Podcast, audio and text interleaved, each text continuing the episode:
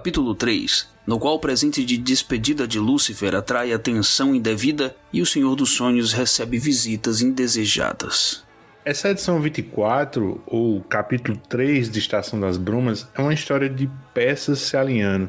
E isso começa numa câmara abaixo do mundo. O deus Loki está amarrado e sob ele um fluxo constante de veneno é gotejado em seus olhos. Nessa versão narrada por Gaiman, Loki é irmão de Odin, e a história começa quando o pai de todos vai até aquela câmara visitá-lo. Loki só sairia dali se o Ragnarok, o apocalipse nórdico, fosse engatilhado. Mas Odin tem algo em mente e precisa da ajuda de Loki. Se eles partirem dali, Odin, Loki e Thor, antes que o Ragnarok chegue, eles poderiam sobreviver e com o inferno vago, sendo agora um protetorado de Morpheus, eles poderiam tomar o território do Senhor dos Sonhos e construir uma nova vida lá. Bom, ao que parece, essa é a demanda de Odin, mas só que existe todo um panteão de outras mitologias interessadas nesse vácuo de poder, nesse território muito valioso. Reginaldo, esse capítulo 3 é uma das primeiras vezes que o Gaiman explora temas e deidades ancestrais que seriam consagrados mais tarde no romance e hoje seriado na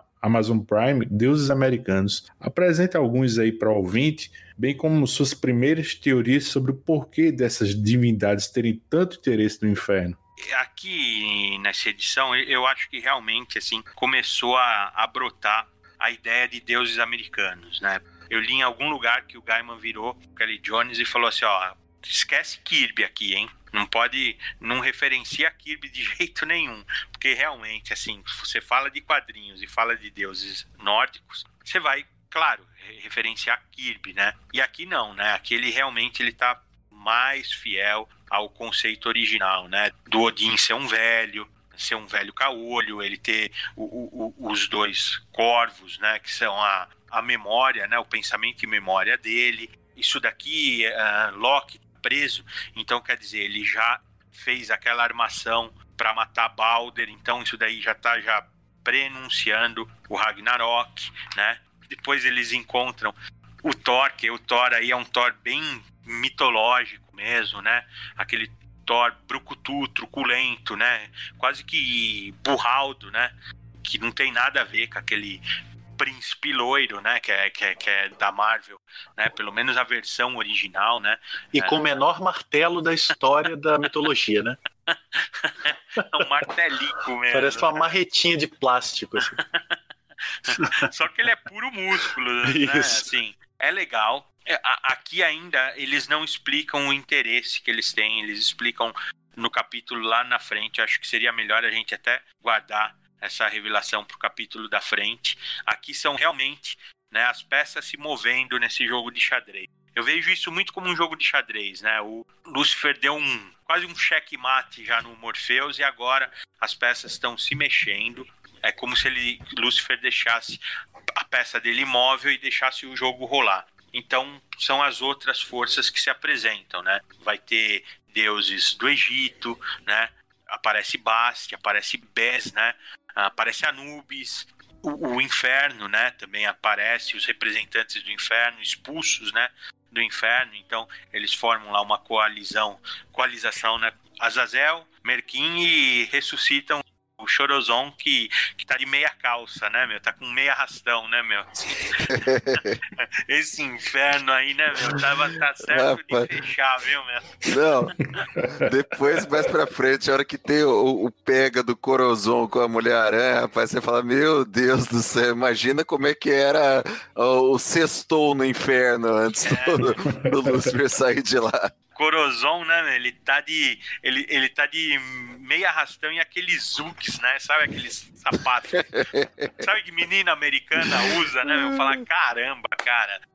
Se comporta, né, meu? Você é um demônio, né? Tem dignidade. Cadê a compostura, né? E, a, e, o que eu acho engraçado também é que, assim, por exemplo, o Azazel, a gente viu ele com o traço do Sankit, né? E ele era uma coisa feia, né? Ele tinha duas mãozinhas que pareciam estar sangrando sempre. E aqui, esse Azazel, ele parece um rasgo na realidade lindo demais esse, esse design novo dele, né? Essa, essa, essa, alteração que fizeram dele. E ele realmente, assim, ele parece bastante ameaçador. Né? Eu acho, Luiz, que gente, eu falo lá na frente, específico, né? Porque até vão chegar outros deuses. O que é legal nesse capítulo é isso, assim, eles vão se reunindo, né? Ordem e caos, que é uma coisa bem DC Comics, assim, dessa época, né? Com aquela caracterização atípica, a gente, a gente ainda não tinha visto, né? Tanto Ordem quanto Caos, a gente sempre vê eles como uma distorção, alguma coisa, e aqui eles aparecem. O Caos aparece como uma menina vestida de palhaço, com uma roupa grande, assim, né? É, é a Jamie Calafrio. E a Ordem é um uma caixa de papelão, cara. Assim, é, a ordem é a coisa mais sem graça do mundo sempre, né? Assim. Eu queria falar um pouquinho agora sobre as chaves, né? Que, sei lá, há um simbolismo intercultural muito forte, né? Sobre portas e chaves, né? E acho que existem muitos símbolos de transição, né? Mas o portão ou a porta, né, em especial, que representa assim o ingresso né, em outro mundo ou em outro estado de ser, né? Que pode ser assim divino ou diabólico, assim, um paraíso ou uma prisão. O curioso aqui é que o Morpheus ele se torna uma espécie de guardião de um portal, né? E esses deuses viram viajantes que querem essa chave, né? E precisam convencê-lo a lhes dar essa chave, né? Assim, eu acho que no judaísmo, assim, por exemplo, existe um portão para o Éden e 40 mil para o inferno, né? O que mostra o quão difícil é encontrar a entrada certa, né, para o céu. Aí já para os cristãos, Jesus é a entrada para a salvação. Né? Está até naquele livro do João, né? o capítulo 10, versículo 9. Eu sou a porta, se alguém entrar por mim, será salvo. Aí na tradição muçulmana, diferentes níveis de, de paraíso são alcançados através de uma série de portões, né? E com 100 degraus que eh, velam a, a cada nível antes de chegar ao sétimo céu. Aí eu olhei para essa chave de Lúcifer e descobri que para os muçulmanos a chave para estes portões ele possui também assim três pontas, né?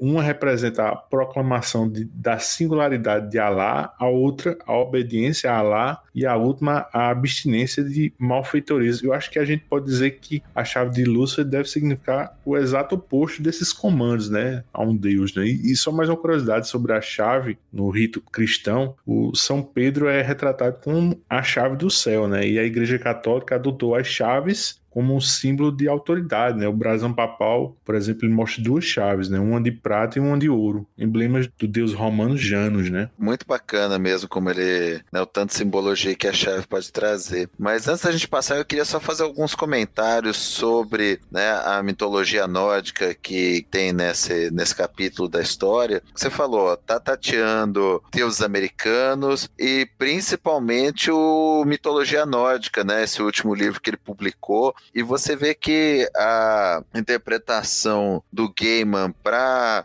Odin, Thor, Loki e os mitos nórdicos nessa história estão assim muito próximas da, das lendas nórdicas de verdade. A gente encontra, né, além do, do, Odin velho mesmo e, e, mais magro, do jeito que o Regi falou, a gente encontra o Loki sofrendo aquele tormento da serpente que pingava veneno, ácido, né, no olho dele que queimava, e a mulher do Loki eternamente tendo que segurar veneno numa vasilha pequena e jogando fora.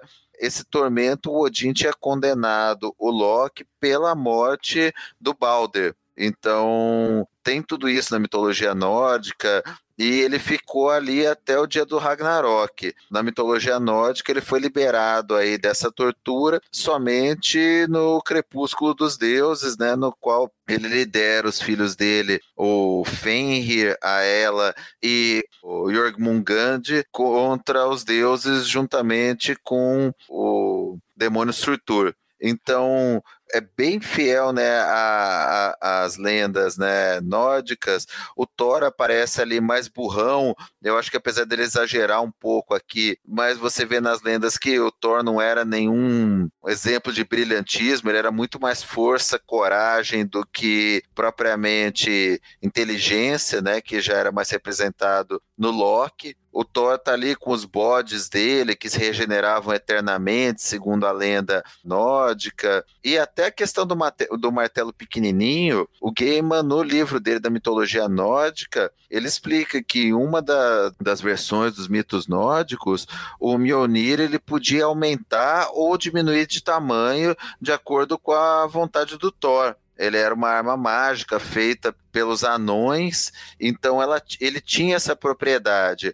Aqui na história ele tira um sarro, mais pra frente ele fala brincando lá que aquela hora que o Thor começa a dar em cima da deusa egípcia lá em forma de gato, que ele fala: ah, se você alisar meu martelo ele cresce, mas oh, na mitologia tinha isso, de que o Mjolnir poderia aumentar ou diminuir de tamanho de acordo com a vontade do Thor. Também a questão de Loki e Odin serem irmãos também é bem fiel ao mito, né? A mitologia, né? Deles realmente assim não serem, é, ele não ser um filho adotivo, né? Ele ser irmão de Odin, irmão adotivo, né?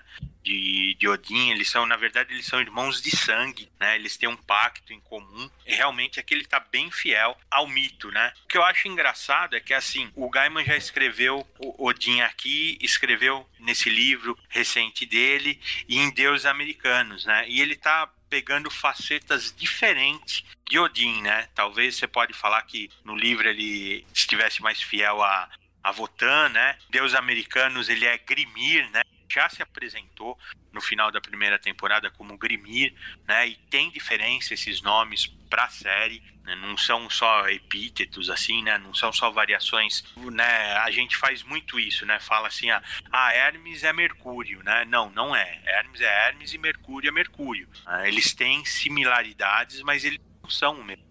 Né? É que nem quando você não discute futebol, né? Você fala, tá bom, é a mesma coisa tudo bem, mas, mas não sei, eles são diferentes mesmo, né? Aqui é a mesma coisa, né? Então acho que realmente assim o Gaiman está se aprofundando nessa descrição dos deuses nórdicos, porque ele já explorou várias facetas deles. Sai dele capítulo, Reginaldo. A capa dessa 24 me lembra a capa de CD de, de banda de metal melódico, assim, com um vocalista tipo Edson Cordeiro. Vocês lembram daquele Edson Cordeiro, daquele comercial do cadete?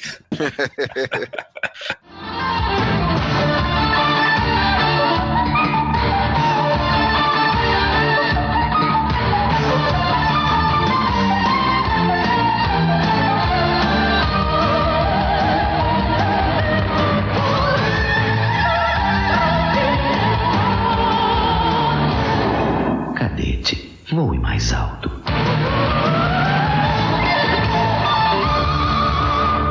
Caramba, que lembrança, cara. Isso é ruim demais, cara. É a voz fina, não é? É.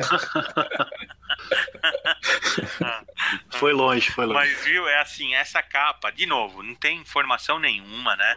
A gente não sabe quem é. Deve ser um dos amigos do Dave McKean, ele, ele para de repetir quem quer. Via de regra é aquele casal que ele sempre usa, né? Mas aqui não, eu sou, sou eu palpitando isso, eu não sei o que que é, né? O que eu digo é o seguinte, né? É a, a imagem central é a cena do Loki, né? Sendo enroscado com a cobra, né? Na edição da Globo, né, que saiu, a quarta capa atrás, você vê o destaque bem assim do rosto do Loki com a mandíbula da cobra muito próxima. Você não vê com tanto destaque quando tá pequenininho assim ou não chama tanta atenção, né? E o segundo plano é como se fosse uma ardose, assim, alguma né, alguma, algum revestimento assim de, de pedra assim, né? Então, é assim, é uma mistura de colagem fotografia, tudo, mas não é, infelizmente, não é descrito, porque eu acho ela, ela muito bonita, né? É, eu acho ela legal demais. O, o Dave Maquin adorava descrever peixe. A hora que aparece uma cobra, ele não fala nada, né? Assim, mas eu acho, eu acho ela realmente linda, ela, ela, ela é significativa para edição, né? Que tá aparecendo essa cena do Loki aprisionado, mas não tem mais detalhes que isso, né? E se eu estiver disposto, como devo chamar você?